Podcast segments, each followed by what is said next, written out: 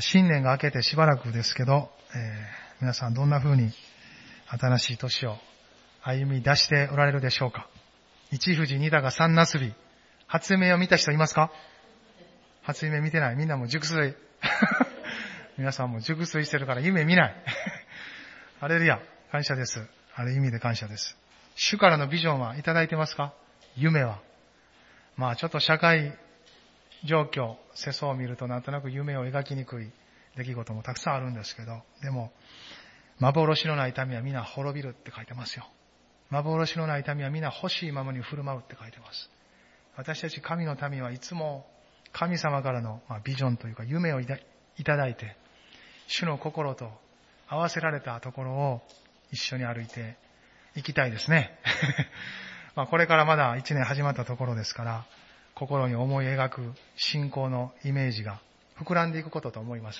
今はまだ種のようにですね、神様が恵みによって与えてくださっていると思うんですけど、一緒にこの年を歩く中で、神様が歩こうとされている一年の少しずつが見えてくるんじゃないかなと思いますので、期待して、主の御言葉に一緒に向かっていきたいと思うんですね。まあ、今年は元旦から私の中に流れている心のテーマはこう安息から始める一年。安息という言葉がずっとあります。まあおそらく外側にあまりこう安息と思えるような状況がないからなのかもしれません。何かどこか取り付く島が欲しいなという思いの中で、この安息を求めているのかなと。でもこの安息は私たちはすでに受け取っているんですね。イエス・キリストを信じるということは永遠の安息につながることです。取り付く島であり、下ろすべき怒りの場所であり、怒りというのはこの船の怒りですね。そういう場所であり、もうしっかりと揺るがない、そのような土台が与えられていることですけど。まあこの、御霊はですね、そのような安息の場所に私たちをこう導きます。多くは御言葉を通して、御言葉を響かせ、また日々のデボーション、日々の QT とかね、デボーション、また通読とか聖書に向かうときもそうでしょうか。祈るとき、またふとしたとき、心に主が語りかけながら安息あるよと。キリストにある安息は奪われていませんよと。目に見える環境や状況に求めることを少し止めて、今、内なる命から始まる安息につながりませんかと。御言葉に結びつけ、御言葉は霊的な現実です。主が与えてくださっている霊的な事実です。そこに御霊はつなげてくださり、私たちをしっかりと安息の場所に留まらせてくださるなと、そのように信じています。今朝はですね、その安息に結びつくところの、主の血による贖いについて少し一緒に分かち合いたいなと思ってるんですね。それを旧約聖書の中から見たいと思うんですけど、旧約聖書の出エジプト記12章の1節から14節のところ、ここを一緒にまず開きたいなと思っています。イスラエルの民たちにとってはこれはもう後々語り継がれていく。また聖書にもたびたびこの出エジプトのことが出てくるんですけど、それを思い起こすように、思い出すように描かれています。そういう内容の一つですね、大きな要となる一つのことを一緒に見たいと思います。出エジプト記12章、1節から14節少し長いんですけど、一緒に読める方はどうぞもう息、息切れた赤本という人はちょっと聞いておいてくださってもいいんですけど、読める方は一緒に1から14まで、休み休みでも結構ですので、一緒に目を留めて、そして読んでいきましょう。主はエジプトの地でモーセとアロンに言われた。この月をあなた方の月の始まりとし、これをあなた方の年の最初の月とせよ。イスラエルの全改宗に次のように告げよ。この月の10日にそれぞれが一族ごとに羊を、すなわち家ごとに羊を用意しなさい。もしその家族が羊一匹の分より少ないのであれば、その人はすぐ隣の家の人と人数に応じて取り分けなさい。一人一人が食べる分量に応じて、その羊を分けなければならない。あなた方の羊は傷のない一切のオスでなければならない。それを羊、子羊かヤギのうちから取らなければならない。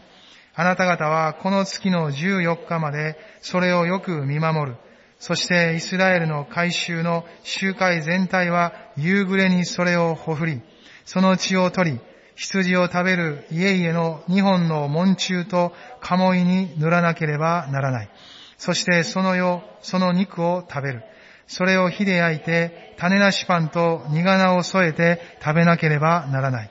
生のままで、または水に入れて煮て食べてはならない。その頭も足も内臓も火で焼かなければならない。それを朝まで残してはならない。朝まで残ったものは燃やさなければならない。あなた方は次のようにしてそれを食べなければならない。腰の帯を固く締め、足に履物を履き、手に杖を持って急いで食べる。これは主への杉越の生贄である。その夜、私はエジプトの地を巡り、人から家畜に至るまで、エジプトの地のすべての長子を打ち、またエジプトのすべての神々に裁きを下す。私は主である。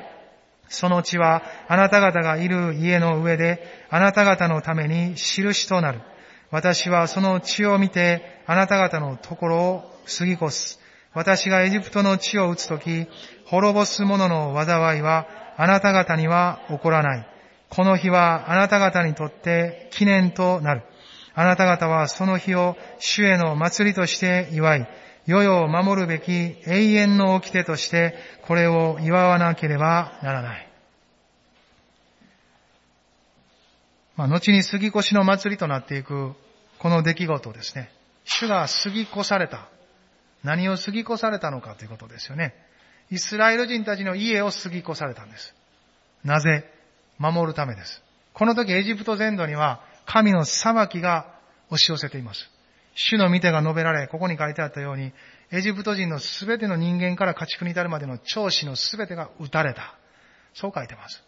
それを避けるためにイスラエル人たちには前もって、神の民たちには前もって知らされていたんです。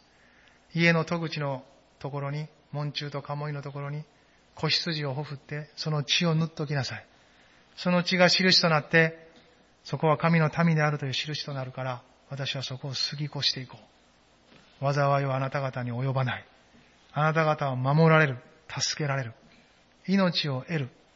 ということを、主は語られたんですね。その出来事がここに記されてある内容です。まあ、モーセはですね、このところで回収につけてます。この月を2節あなた方の月の始まりとし、これをあなた方の年の最初の月とせよと書いてます。それだけ重要だからです。それだけ大切だからです。この出来事を覚えなさい。そして、この時はまだこの最初の時が起こっていく時ですが、この出来事はずっと記憶されなさい。そして、何が起こったか何がなされたか、何が重要かを心に留め、そしてこれを毎年ごとに繰り返して思い起こし、そのことを記憶し、そしてそこに立ち返りなさい。そのように語られてある内容なんです。今日はちょうどですね、ここに書かれてある1月10日なんですね。最初の始まりの月の10日に羊を取り分けようって書いてるんですけど、今日は1月10日でバッチリですよ、皆さん。感謝ですね。まあこういうのもちょっと偶然ですけど、神の恵みと捉える。それがクリスチャンですよね。一つ一つの中に主の見てが述べられている。神様は恵み豊かだなと感謝を返すことができる。なんと幸いな人生かなと思うんですけど、この2節、3節のところからですね、イスラエルの全回収に次のように告げよ。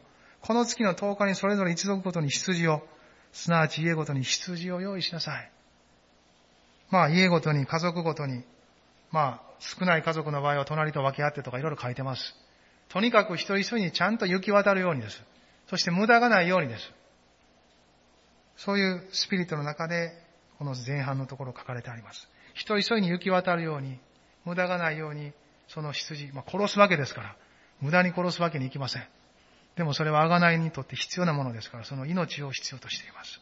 ですが無駄にすることなく一人一人にちゃんと分け与えられる分量で取り分けなさい。取り分けた後、まあ、その取り分ける内容も5節あなた方の羊は傷のない一切のオスでなければならない。それを子羊かヤギのうちから取らなければならない。です。何でもよかったわけじゃなく、神様がこれというものです。一切の子羊なんです。またはヤギです。しかも最上のものです。ハレルヤ。最上のものかどうかは6節あなた方はこの月の14日までそれをよく見守る。病気がないか、血管がないか、よく見守る外見に、内側にですね、そういうものがないか。まあ、時間かけなかったらですね、例えば糞に何かが混じってるとか、そういうことまで見極めようと思ったら数日かけないといけません。ですから、汚れのない健康な、しっかりとした子羊を捧げることができるように見守りなさい。ということですね。そう書かれている。そしてそれを14日の夕方にほふりなさい。殺して血を流し、その血を後のところには書いてますが、ヒソプという葉っぱにつけて、そして門中と鴨居に塗っていきなさいと書いてあるんです。そしてその肉を食べて、その肉もまた水に入れたり、茹でたり、そんなことして食べたらダメです。焼いて食べなさい。しっかり焼きなさいと。まあ、おそらく当時あったいろんな煮で何かを食べるとかいう呪術とかですね、そういういろんな宗教と混同してはならないことを教えるためかもしれません。しっかりと焼いて煙にし、そして神の前に捧げて残すなと。出し惜しみするなと。すべてを捧げなさいということですよね。その子羊を捧げる。そういうこと書かれてあります。そして11節には、あなた方は次のようにしてそれを食べなければならない。腰の帯を固く締め、足に履物を履き、手に杖を持って急いで食べる。いや、神様ゆっくり食事させてくださいよって。せっかく我が家の子羊ほふるんですから、ゆっくりと味わわせてくださいという話じゃないんです。これ食事がメインではありません。主の前に捧げ、その血を塗ることなんですね。そしてまた今からもうエジプトを脱出しようとしている時ですから、切迫した緊張感の中にあるわけです。救われるか救われないかですよ。生きるか死ぬかの瀬戸際です、これ。そのような中にある時です。ですから非常に切迫してます。だから、全部準備を整えて、その上でもう中腰ぐらいで食べなさいと。いつでも出発できるようにということで、これはほふられていくんです。この出来事は本当に彼らの中にも緊張感があったと思います。でも、彼らはその血塗られた家の中にあることによって、過ぎ越されるという約束があるから、そのところに彼らは止まっていたんですね。12節そのよう私はエジプトの地をめぐり人から家畜に至るまで、エジプトの地のすべての長子を打ち、またエジプトのすべての神々に裁きを下す。私は主である。子供の頃私思ったんですね。私次男なんですね。うわ、次男でよかったと思いました。別にこれとそのまま当てはめる必要ないんですけどね。長子、長男の方も安心し、安心してください。今そんなことないんですけどね。この時の出来事です。そして、13節で、その血はあなた方がいる家の家であなた方のために印となる。私はその血を見てあなた方のところを過ぎ越す。エジプトに下る裁きは、あなた方のところにその災いは起こらないと、はっきりと約束してくださっています。そして、永遠にこれを記念として、祝い、お祝いしなさいと告げられていることです。そういう内容がここに書かれてあることなんですね。私たちもこの年、この出来事と合わせられたいと思います。もちろん旧約の出来事ですが、新約聖書の光を持って照らしながらですね。皆さんこれを読んでも感じるところがありますよね。この杉越の出来事、そのほふられた羊子羊、それが表すものとはイエス・キリストですよ。そしてそのイエス・キリストの十字架、その十字架で成し遂げられた血の贖いです。この血に力があるんです。力ある主イエスの血、受けよう、パンパパン、受けよう、ドンドドンってこうなんか太鼓とか聞こえてきそうなんですけど、力ある主イエスの血を受けよ。その守りの中に入れ。その覆いの中に泊まれ。ということですよね。それを描かれている内容ですね。それとこう重ねながら一緒に見ていきたいなと思ってるんですけど。まず最初に言われたことは、この出来事をですね、年の初めに記憶せよってことですよね。この出来事を月の始まりとせよ。この二節のさっき読んだ御言葉です。この月をあなた方の月の始まりとし、これをあなた方の年の最初の月とせよ。年の最初にいろいろ思うこともあるでしょう。計画することもあるでしょう。考えることあるでしょう。どうしようかな、ああしようかな。これがええことかな、悪いことかな。いろんな質問も湧き上がるでしょう。でも、これに目を留めてください。イエス・キリストの十字架。その血による贖いこそ、私たちが年が変わってもなお目に留めていく。心に据える。歩みの岩盤はこのイエス・キリストの十字架。その血による贖いなんです。ここに目を留める人は幸いです。揺るぐことのない人生を歩いていきます。ちなみに皆さん、柏ゴスペルチャーチの1年は何月から始まるかご存知ですか？知ってましたか？はいベベー !2 月なんですね。柏ゴスペルチャーチの 1, 1年は2月から勝手に始まってます、私の中で。だから、御言葉散歩も2月からにしてます。この御言葉変えるのもある時からも2月にしてます。なんでかって言うたらですね、年末年始忙しい。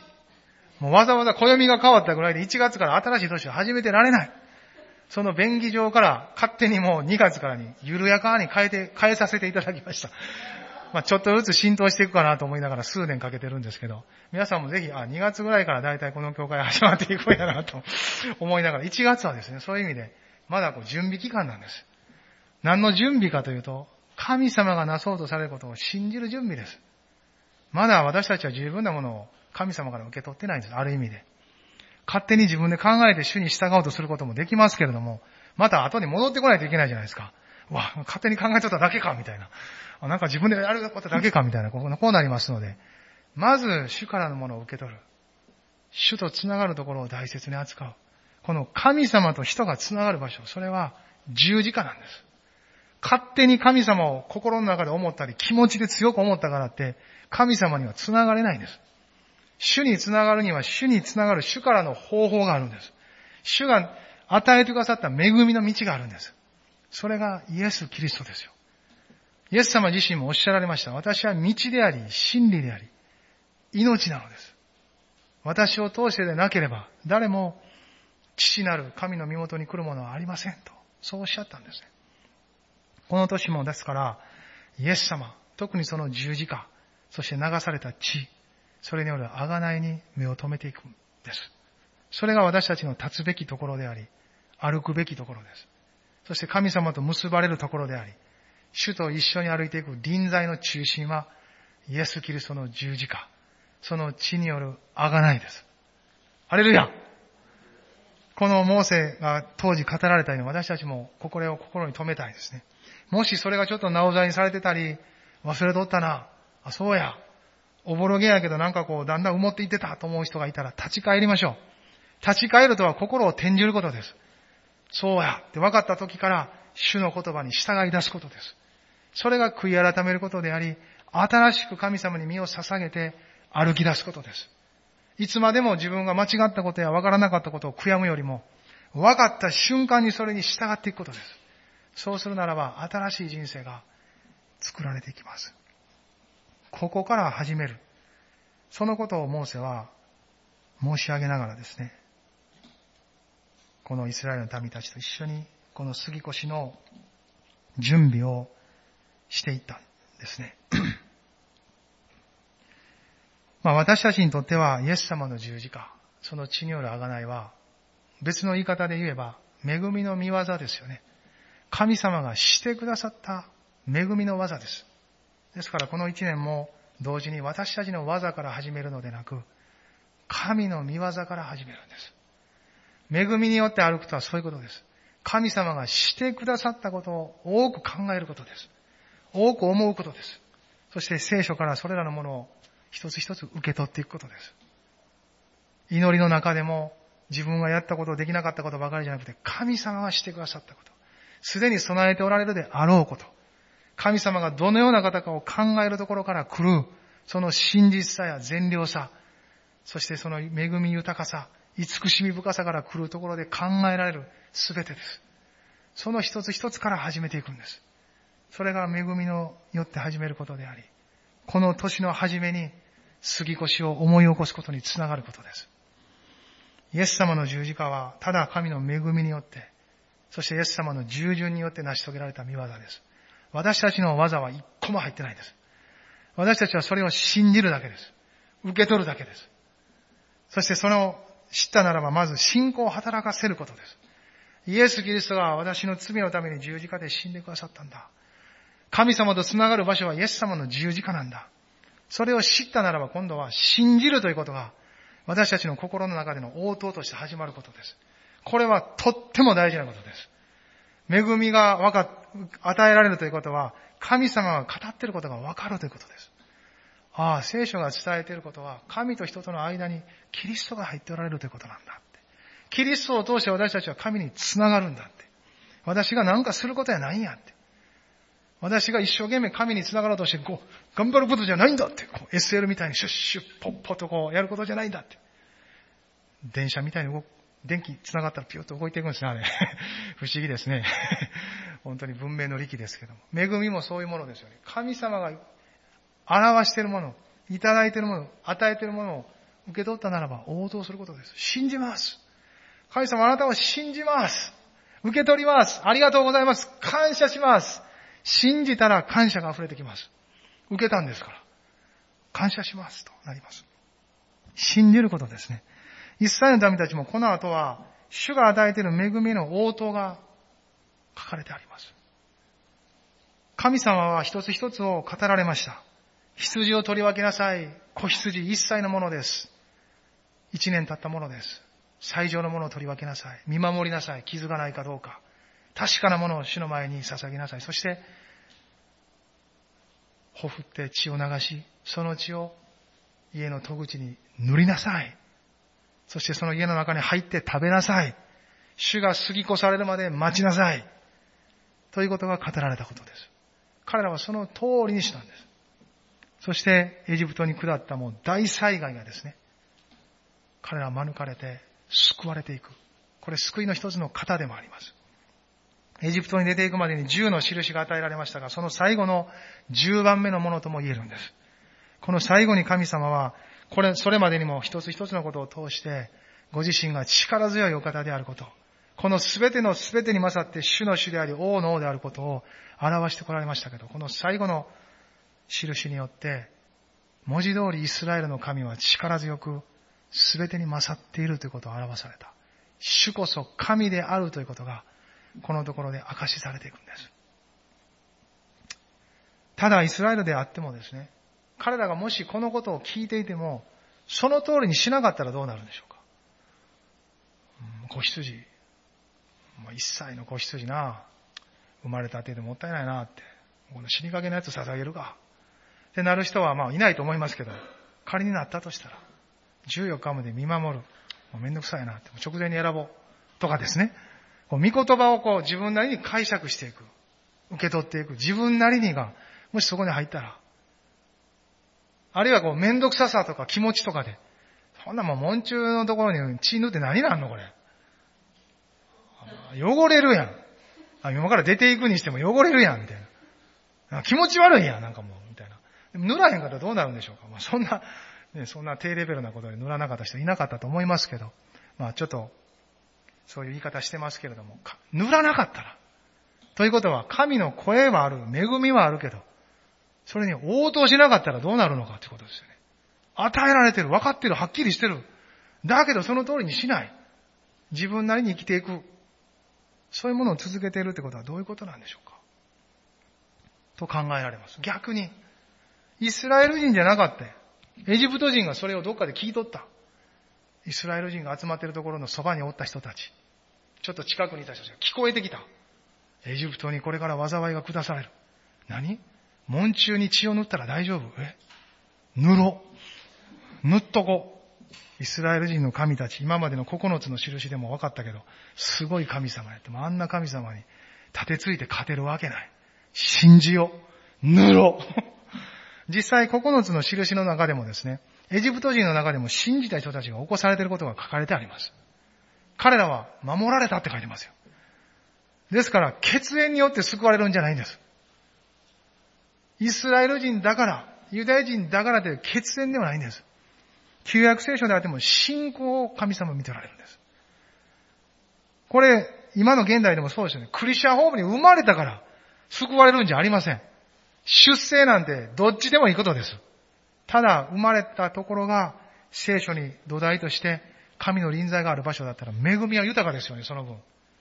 初めからわかるわけですから、はっきりと。ただ、はっきり語られたからといって、個人個人が信じるところまではですね、わからないんですよ、これ。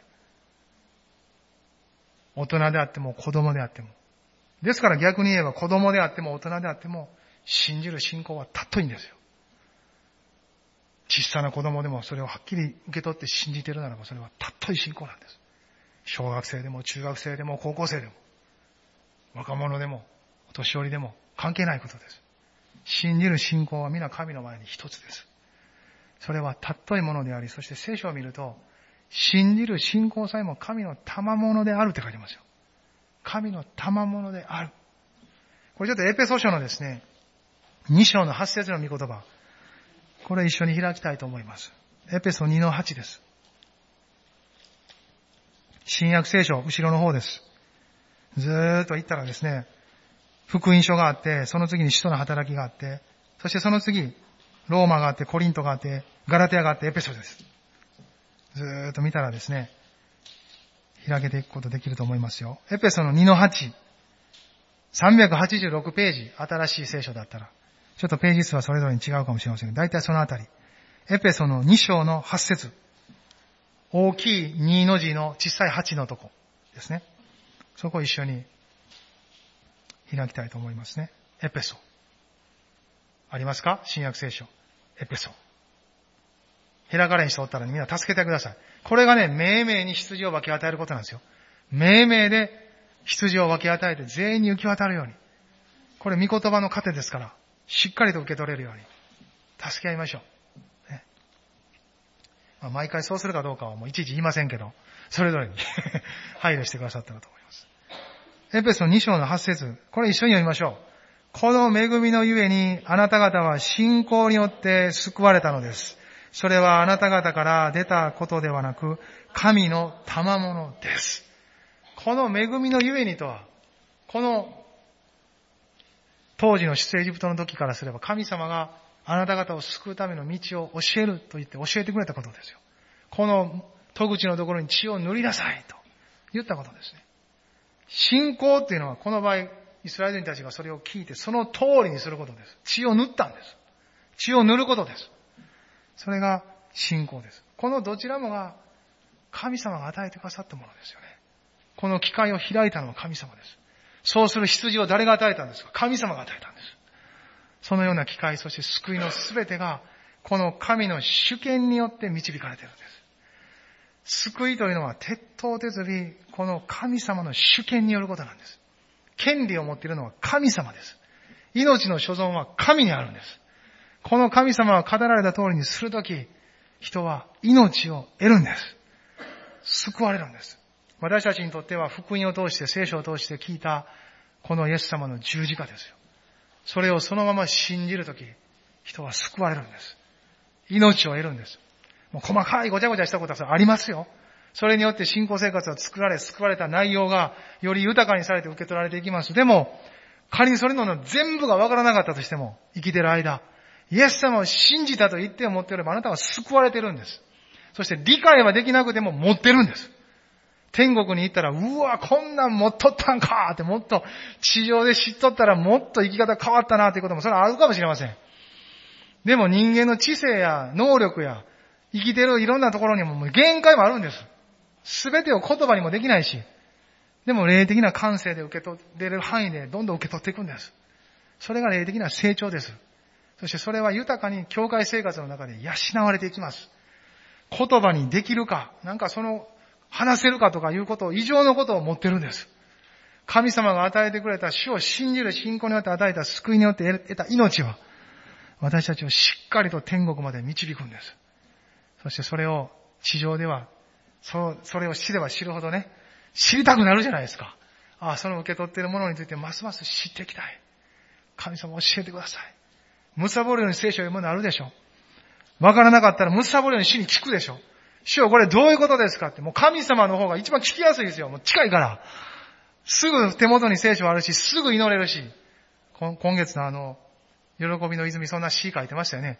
祈ろうと思った時すぐ祈る。聖書を読もうと時、思った時すぐ聖書を読むとかですね、書いてます。すぐ思った時すぐやるって。なぜなら人はできないことは思わないからって。そしてできる恵みの時はすぐに過ぎ去るって書いてます。ハレルヤアメンそう言われたらそうですよね。聖書を読もうと思ってすぐ身近に聖書ありますよ。すぐ祈ろうと思って祈る心、私たちのうちにあります。傾けたら、働かせたら。それによって命を得ていくんです。この年、皆さん、ぜひ信じていることを実践しましょう。実践をしないと人生が変わらないんです。分かったことを実践しましょう。一つ一つ。自分の気持ちがなんか乗らへんとき、それは何やどうなんやと思うとき、祈りましょう。そして自分の心が沿っていくことができるように、主に助けを求めましょう。神様は私たちの力でご自身の言葉に従えとはおっしゃってません。その従えない自分を十字架につけて、御霊によって命を得て、私の言葉と共に歩きなさいと、十字架を指し示してくれてるんです。ですからモーセも、この贖いの事実、この出エジプト杉越の事実を年の初めに思い起こしなさい。もう一度思い、恵みの人生を歩いていることを、しっかりと受け取りなさい。そのように語っているんですね。もう一回、出エジプト12章に帰りたいと思います。これから始めていく。そして、信仰による応答について書かれたり、あるんですね。12章の7節はこう書いてます。その血を取り、羊を食べる家々の2本の門中と鴨居に塗らなければならない。家の戸口のところに塗りなさい。と書いてます。そしてまあ、後も続けていろいろ書いてますけれども、13節ちょっと飛んで一緒に読みたいと思いますね。12章の13節その血はあなた方がいる家の上であなた方のために印となる。私はその血を見てあなた方のところを過ぎ越す。私がエジプトの地を打つとき、滅ぼす者の災いはあなた方には起こらない。アメそれを塗るならば、印となるって書いてます。何の印でしょうか？現代訳ではこう訳してますよ。私の民であることの証拠となるって書いてます。この血を塗ったところを、主は私の民としてくださる。血を塗ったところを血縁的なユダヤ人、イスラエルにするって書いてないんですよ。私の民とする。証拠。だから、エジプト人でもよかったんです。何人でも関係ないことです。この神の語られたことに対する信仰の応答を持つ者こそ、神の民である。主のものである。神の御言葉に聞き、従う人々。それが神の民である。ですよ。もちろん教会に来ている人でしょう。信じている人でしょう。その内容はと問われれば、神の御言葉を人生の土台にしている人です。それに聞き従い、それに親しみ、生きる人です。それはそれぞれの力に応じてできることじゃないですか。文字が読めない人だったら聖書は読めませんが、聞くことができます。読める人は読みましょう。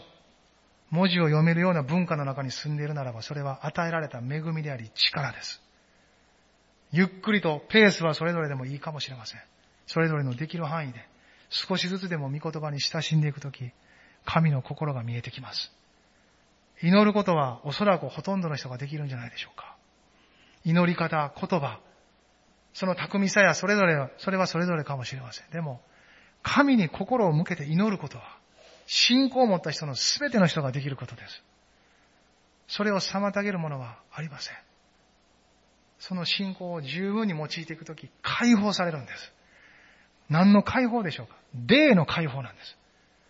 気持ちや感情や状況や環境によっていつも生きていたら、霊は閉じ込められるんです。でもそれらがある中にも、私は今神の前にどのように私は信じ、行動しようとしているのかを、御霊に促されて考えていくとき、それをそのまますることです。それが霊の解放であり、解き放ちです。礼拝の場に来たときには、共に賛美する、声を上げていくことが一つの霊の解放につながります。賛美するイコール霊の解放ではありませんが、その時共に主を崇めましょうと促され導かれてるんですから、それに従っていくとき、声を上げていくとき私たちは霊の解放を味わっていくんです。霊が解放されるとはどういうことでしょうかそこに解放された霊の人たちが集まる中に主の臨在はさらに濃くなってくるんです。そして解放された霊で神の臨在を捉えていくので、主が語っていることが今まで以上に理解されるようになってきます。今まで以上に分かるようになります。ですから、キャンプとか特別な時っていうのは、どちらかというといつもよりも主の御言葉が入ってきやすくなったりします。もちろん語り手の巧みさとかもあるかもしれません。ちょっといつもと違うリフレッシュしてるという、そういうのはフィジカルな面とか精神的な面もあります。でも同時にそこにある冷静が高められるからなんです。それによって、いつもと同じこと聞いとってもですね、ようわかるようになるんです。あ、そうなんや。そういうことを主は語っておられたんや。正解とかもそうですよね。でももしそれが日常の中に仕事あるならば、豊かな命を持って私たちは歩いていくことを導かれていきます。そして御霊は同じ御霊ですよ。うちにある霊性は同じこの御霊に聞き従うことによって日ごと作られていきます。それをもう一回確認するために、年の初めに、この贖いの土台のところに帰ってくるんです。私たちは何者なんだイエス様の十字架を見上げ、血の贖いの上に立つものだ。すなわちそれは神の民ではないかと。主のものとされたものではないか。血を塗る、イエス様の十字架を信じる、信じたということは神様の側で見ておられる私たちは、あなたは私のものだということなんですよ。あなたは私のものだ。あなたは主の民だ。私の子供だ。私のものとなっている。天国の民となっている。と見てくださっているんです。私たちがどう受け入れようと、どう感じようと、どう気持ちがそがれようと、神様の側では血を塗った戸口の中におる人たちは神の民と同じように、イエス・キリストを信じた人たちは、神の民として見てくださってるんです。それが内なる御霊の証であり、御言葉が指し示す事実です。これをそのまま受け取ることが信仰であり、私たちの中の一切の言い逃れや言い訳や、気持ちから来る全てのものを抑え込むことのできる、取り去ることのできる、霊の解放突破なんです。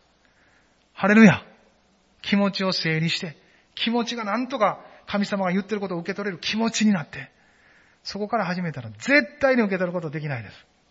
とちょっと大げさに言うときます。ハレルヤ。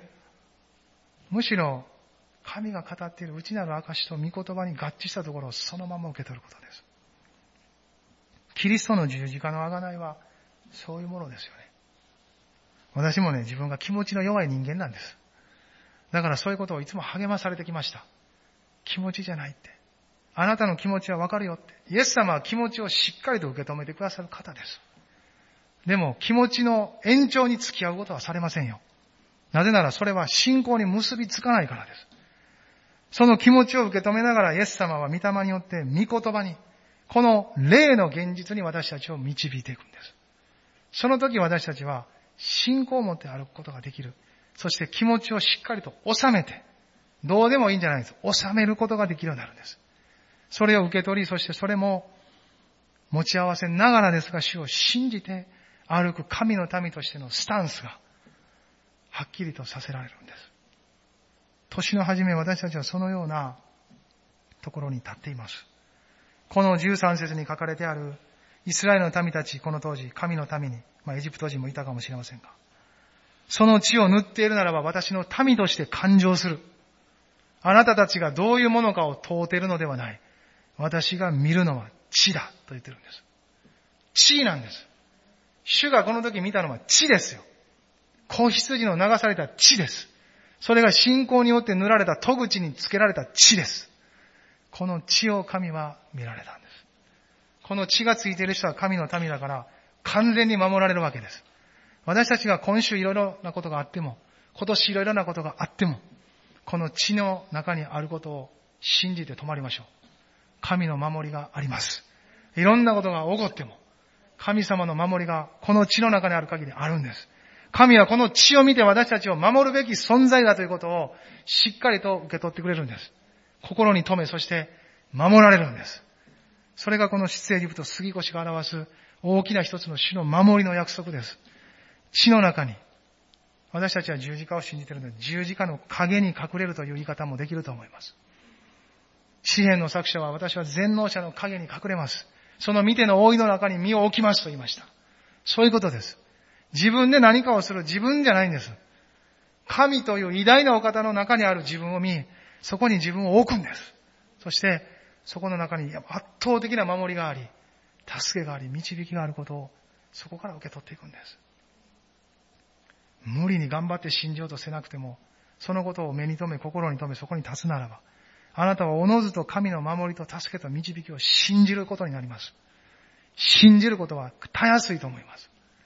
神の心と一つになるからです。主はあなたを事実守っておられ、導いておられ、助けるんです。それは全く病気にもならないとか、災いが被らないとか、すべての人生がこの世的な評価でうまくいくということを表しているのではありません。うまくいく時もあればうまくいかない時もあるでしょう。病気にもなりますよ、クリスチャンでも。でも、そういうことが私たちの神との関係を損なわず、永遠に受け継いでいく資産を一個も損なわないということです。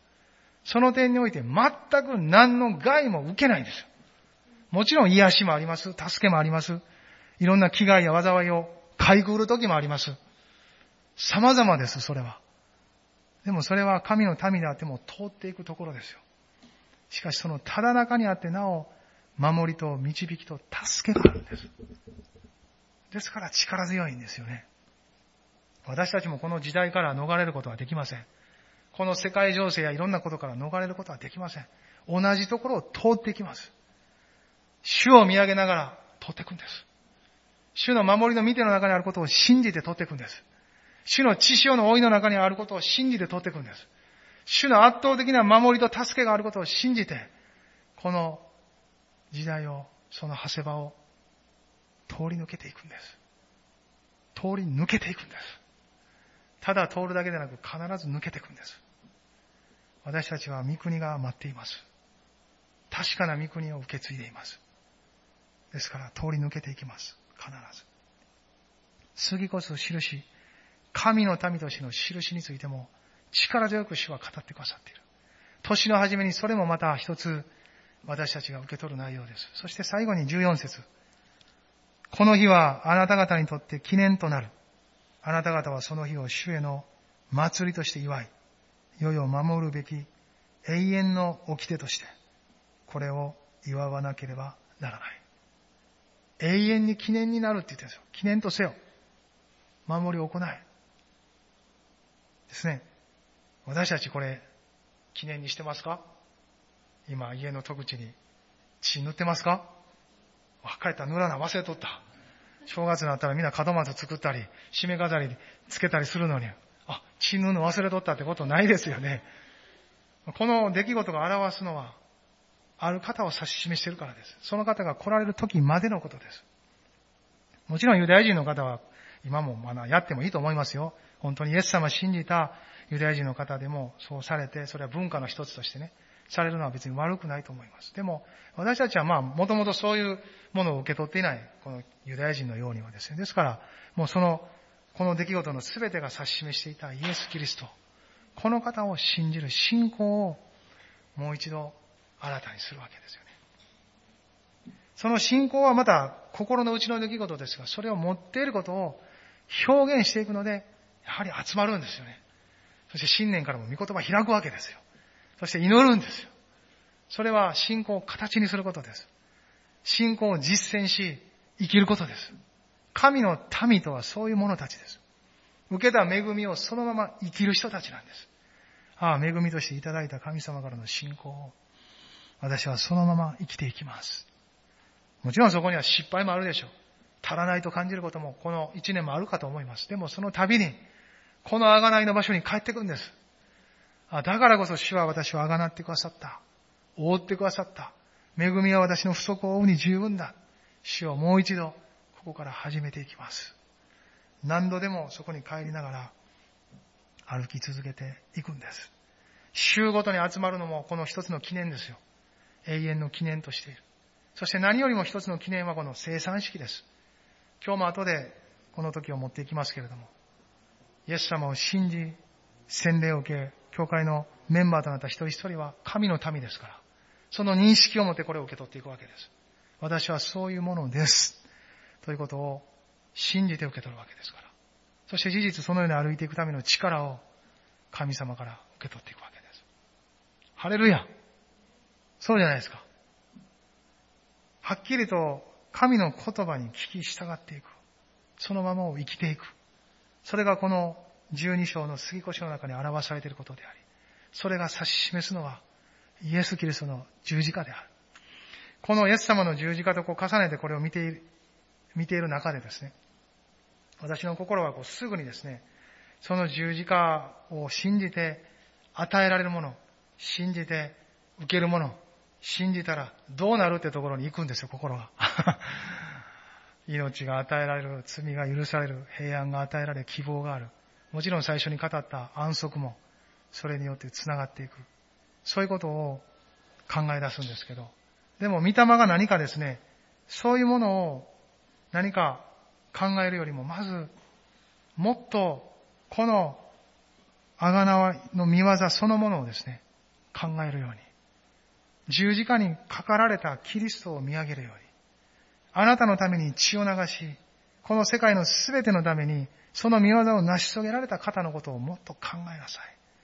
あなたが受けていくもの、その結果によって何がもたらされるかとか、そういう何かそういう、まだまだあなたの中に残っている何をしようか、何をどうしようか、というあなたの中にあるこのあなたを、じゃなくて、もっとキリストに、もっとキリストに、何かそういう促しをですね、御霊によって感じたように思ってるんです。今も続いてます。ああ、なんかこう話しながらも、もっとキリストに、もっとこの十字架に、もっと血の贖いに心を向けていきたいなって思うんですね。この年、あなたもこの年の初めに、あなたの心の中にある、あなたがしなければならないと感じているすべてを一旦全部出しませんか？そして主がしてくださった、この贖いの見業、十字架の見業について深く考えてみませんか？思い、そしてそのことを祈りに変え、主と過ごす、この贖いを接点にしながら、この贖いを土台にしながら、この贖いを目想の中心にしながら、考えて備えていく。そういう時間にしませんか人生が変えられますよ。生き方が変えられますよ。神様との関係が変わりますよ。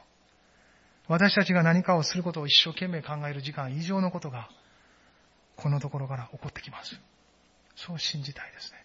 そしてそのようなものを信じ考える人たちが、ますますこの町にも増やされてほしい。皆さんが住んでいる町々にも増やされてほしい。この日本、奈良県、日本にも増やされてほしい。この時代の中にそういう神への信仰を持った人がますます起こされてほしい。それがリバイバルじゃないですか。もともと神のものなんですから、その神に立ち返ることがリバイバルじゃないですか。リッとついたら全部、もともとあったものがもう一回再生されることですから、本来神のものである人たちが、神のもとに変えることに他ならないことですよ。主の見舞いに私たちも変えることを知りましたけど、多くの人たちが帰っていくことができるようにと、また、私たちがすることに向かっていくんですね。でもなお、それももちろんそこから出されることですが、なおここに帰りながらですね、主が願っていることと一緒にそこに向かっていきたい。そのような一年になりたいと願います。一緒に立ち上がりましょう。祈りましょう。神様の前に主の十字架を見上げましょう。ハレルヤ。ハレルヤ。今朝も主がここにおられる。私たちのうちにおられる。主に覆われている。そのことを信じましょう。ハレルヤ。ハレルヤ。おー、主よ、ハレルヤ。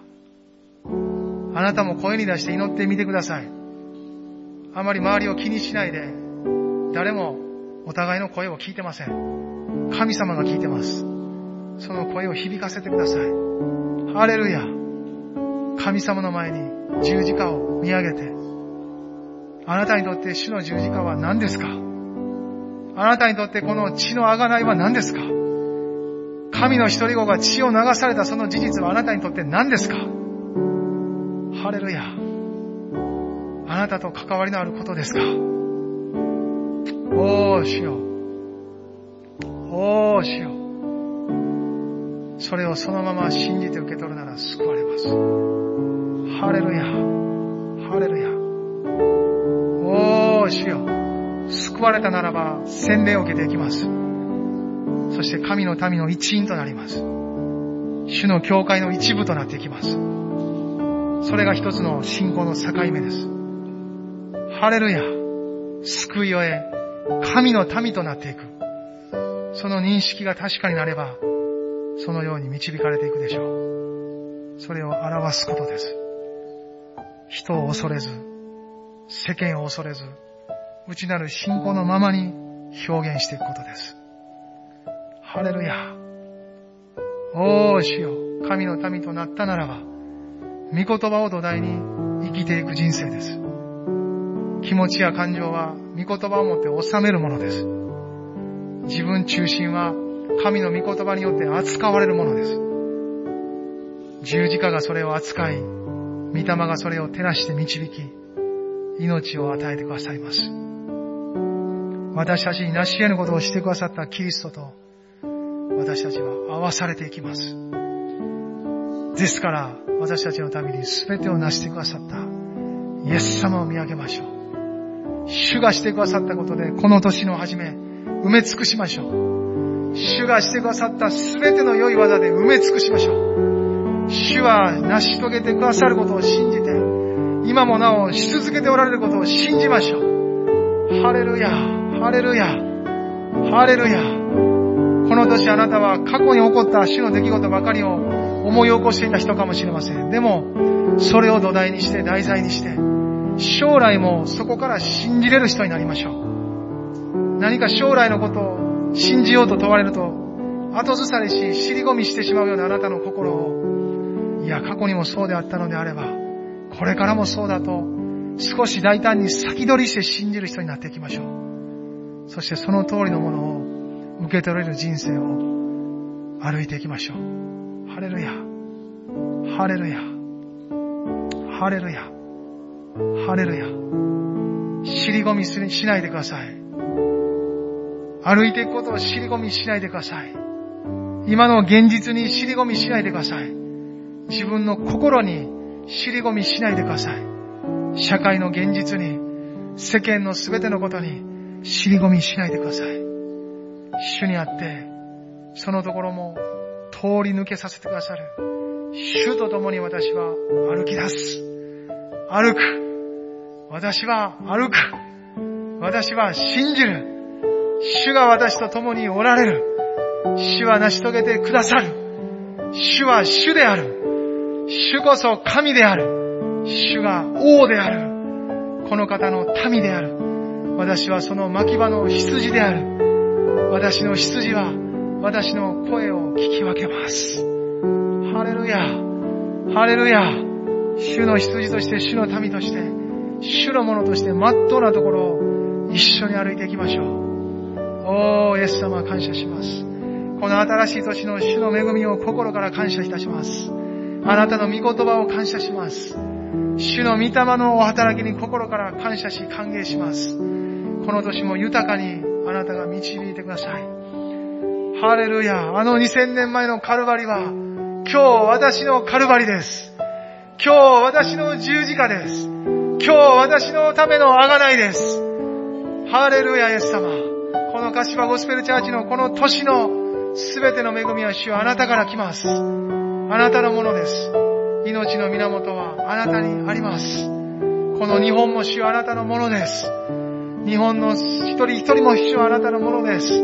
どうぞ帰り見てください。この時代の全ての人々が主はあなたのものです。主はあなたのもとに立ち返る恵みを注いでください。ハレルヤ、ハレルヤ。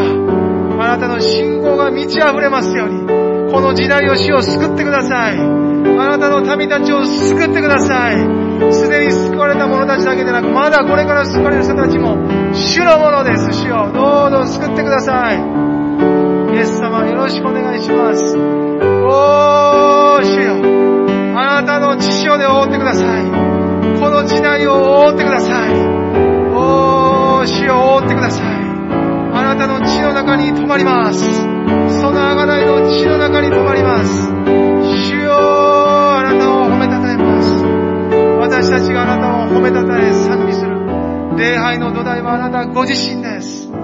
イエス様あなたの十字架、その贖いが私たちの立つべきところです。おー、主よ私たちのそれぞれの家庭もあなたのものです。主よ私たちが血で覆われているように私たちの家庭も血で覆ってください。私たちの職場も主よそうです。私たちがそうであるようにあなたの血で覆ってください。主よ、お願いいたします。おー、主よ、あなたを褒めたたえます。あなたを褒めたたえ賛美します。おー、主よ、ハレルヤ。おー、主よ。おー、シャラバラカバラダラマサンドラ。もうしばらく祈りましょう。ペダレメカバラダラマシャンドラ。威厳で祈れる方は威厳でも祈ってください。オールデレメカバダラマシャバラダマ。エンバラダラマ。普通に言葉でも祈ってください。いずれにしても主の前に祈りましょう。オーレベカバダラマシャバラダマ。おー、シャラ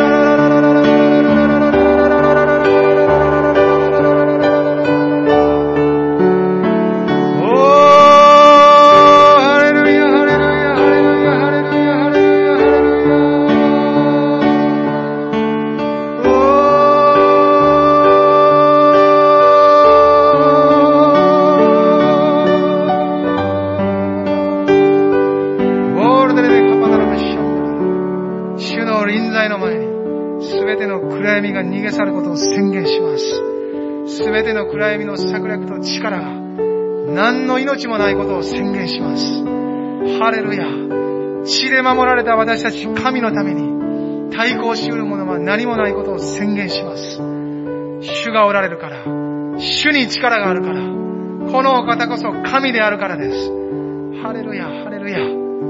おー、エス様、感謝します。感謝します。あなたの皆を褒めたたえます。